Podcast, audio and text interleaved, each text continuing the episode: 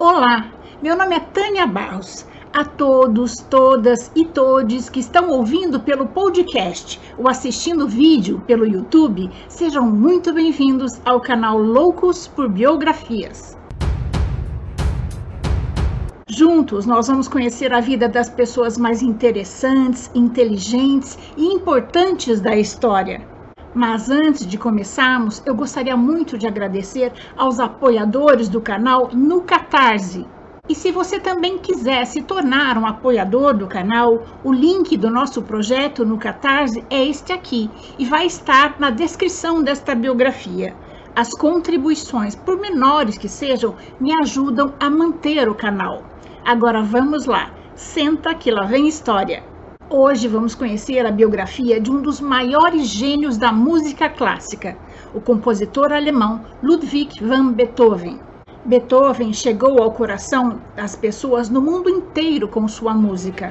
Uma música ousada, original e de um poder e uma intensidade emocional que nunca tinham sido imaginados. Sua contribuição foi ainda mais extraordinária por ter sido completada num contexto de invasiva surdez que o afligiu nos últimos 30 anos de sua vida. As nove sinfonias que Beethoven compôs elevaram o gênio da música orquestral a um nível sublime e grandioso. Ao passo que os quartetos de corda e sonatas para piano que ele compôs em seu período tardio são algumas das realizações mais transcendentes da música erudita.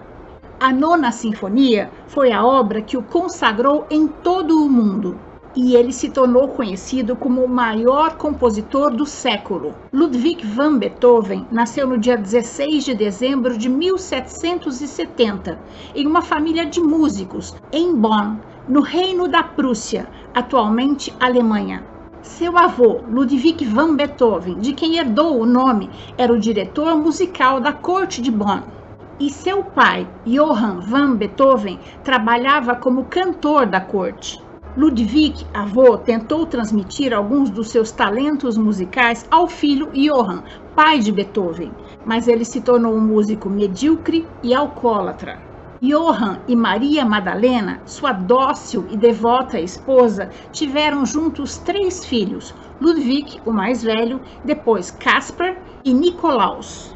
O jovem Ludwig cedo deu mostras do seu talento musical e seu pai decidiu ensinar-lhe a tocar piano, mas seu método era muito cruel.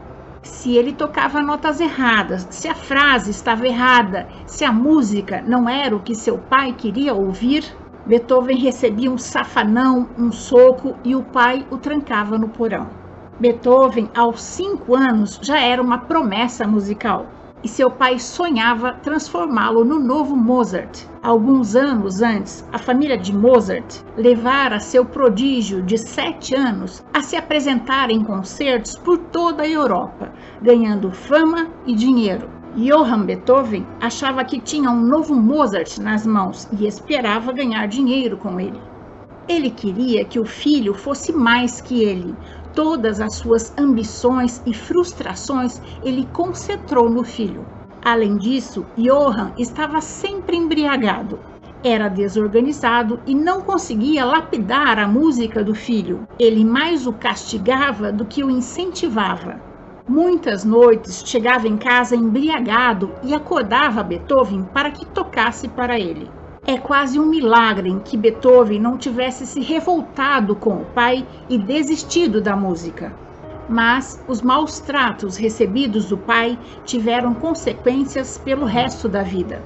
Em sua mente, o mundo era um lugar perigoso. Beethoven aprendeu cedo que era difícil confiar nas pessoas. Vivia isolado, tinha uma expressão sombria e vivia afastado de sua desagradável convivência familiar e de seus amigos na escola. Tinha pânico em lidar com outras pessoas. Não conseguia se concentrar na escola, mas se jogava apaixonadamente no aprendizado do piano. Apesar dos maus tratos, tornou-se um ótimo pianista e deu seu primeiro concerto aos sete anos. O recital foi um sucesso, o músico da corte, chamado Christian Neff, Assistiu e ficou profundamente impressionado e se tornou professor de Beethoven. Beethoven era um aluno aplicadíssimo. Com 10 anos, ele já dominava a obra inteira de Johann Sebastian Bach e abandonou a escola para dedicar-se integralmente à música. Foi inspirado pela vibrante atmosfera cultural da Europa do final do século XVII, a chamada Idade Moderna, uma época em que pela primeira vez podia-se dizer o que se pensava. Beethoven ficava deslumbrado com os intelectuais rebeldes e populares do Iluminismo, como Immanuel Kant e Voltaire. Eles pregavam a liberdade e atacavam os aristocratas que governavam a Europa há séculos. Aos 11 anos de idade, Beethoven já era um respeitado compositor e foi enviado para Veneza, que era o point da música, e teve a oportunidade de tocar para Mozart, que lhe previu um grande futuro. Além de ser um compositor talentosíssimo, ele era perfeccionista, tudo o que compunha tinha que ser o melhor possível. Mas logo teve que voltar para sua cidade natal, porque sua mãe, Maria Madalena, faleceu vítima da tuberculose. Beethoven então encarregou-se das finanças da família, devido à crescente incapacidade do pai. Começou a trabalhar como preceptor musical para os filhos de cortesãos ricos e apresentando-se como violinista da corte e no teatro local. As posições que ele ocupava permitiram-lhe conhecer muitos nobres influentes, incluindo o aristocrata vienense, o conde Ferdinand Judstein, músico experiente que se tornou seu amigo e patrono. Graças a um acordo orquestrado por Ferdinand, Beethoven, aos 21 anos, mudou-se para Veneza de vez para estudar com o compositor Joseph Haydn em aulas pagas pelo príncipe Karl Lichnowsky, que o instalou no palácio e lhe pagava uma pensão. Em Veneza, Beethoven produziu uma série de obras-primas. Sua Sinfonia número 3, concluída em 1803, foi originalmente dedicada a Napoleão Bonaparte, cujo fervor revolucionário fez dele um herói para Beethoven. Mas quando Napoleão autoproclamou-se imperador em maio de 1804, desiludido, Beethoven removeu a dedicatória e ela foi reintitulada Sinfonia Heróica. A heróica de Beethoven rompeu com os limites e as expectativas do público na estreia. Ela começa com um movimento que se expandiu muito além de tudo que os vienenses tinham ouvido. Os primeiros ouvintes da Heróica a consideraram uma obra difícil de entender. Estava simplesmente longe demais de sua ideia do que uma sinfonia deveria ser em termos de estrutura e duração. Mas logo ela foi aceita como obra de gênio e exerceu enorme influência nas gerações futuras de sinfonistas como Schumann, Brahms, Bruckner e Mahler propenso a ataques de humor e períodos de agitação emocional, Beethoven tinha dificuldade em manter um relacionamento e nunca se casou. Embora tenha sido encontrada após a sua morte uma carta endereçada à amada imortal, levando muitos a acreditar na possibilidade de uma amante casada. O seu relacionamento com os seus irmãos também não era fácil. Beethoven não aceitava sua cunhada Johann, e quando seu irmão Caspar morreu, Beethoven fez tudo o que podia para ficar com a custódia de Karl e separá-lo da mãe. A convivência com o sobrinho também não era pacífica.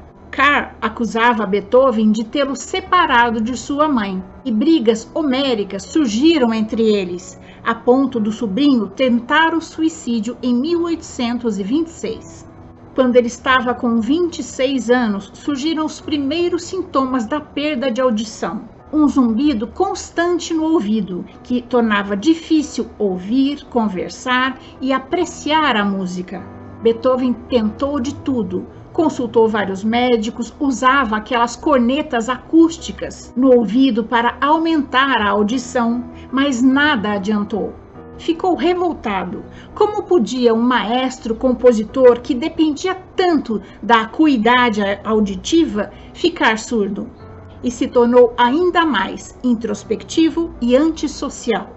Em sua maior crise, ele pensou em se suicidar, mas a música continuou a tocar em sua mente e salvou-lhe a vida. Ele disse: Torna-se impensável para mim deixar este mundo definitivamente antes de produzir tudo o que me sinto chamado a produzir.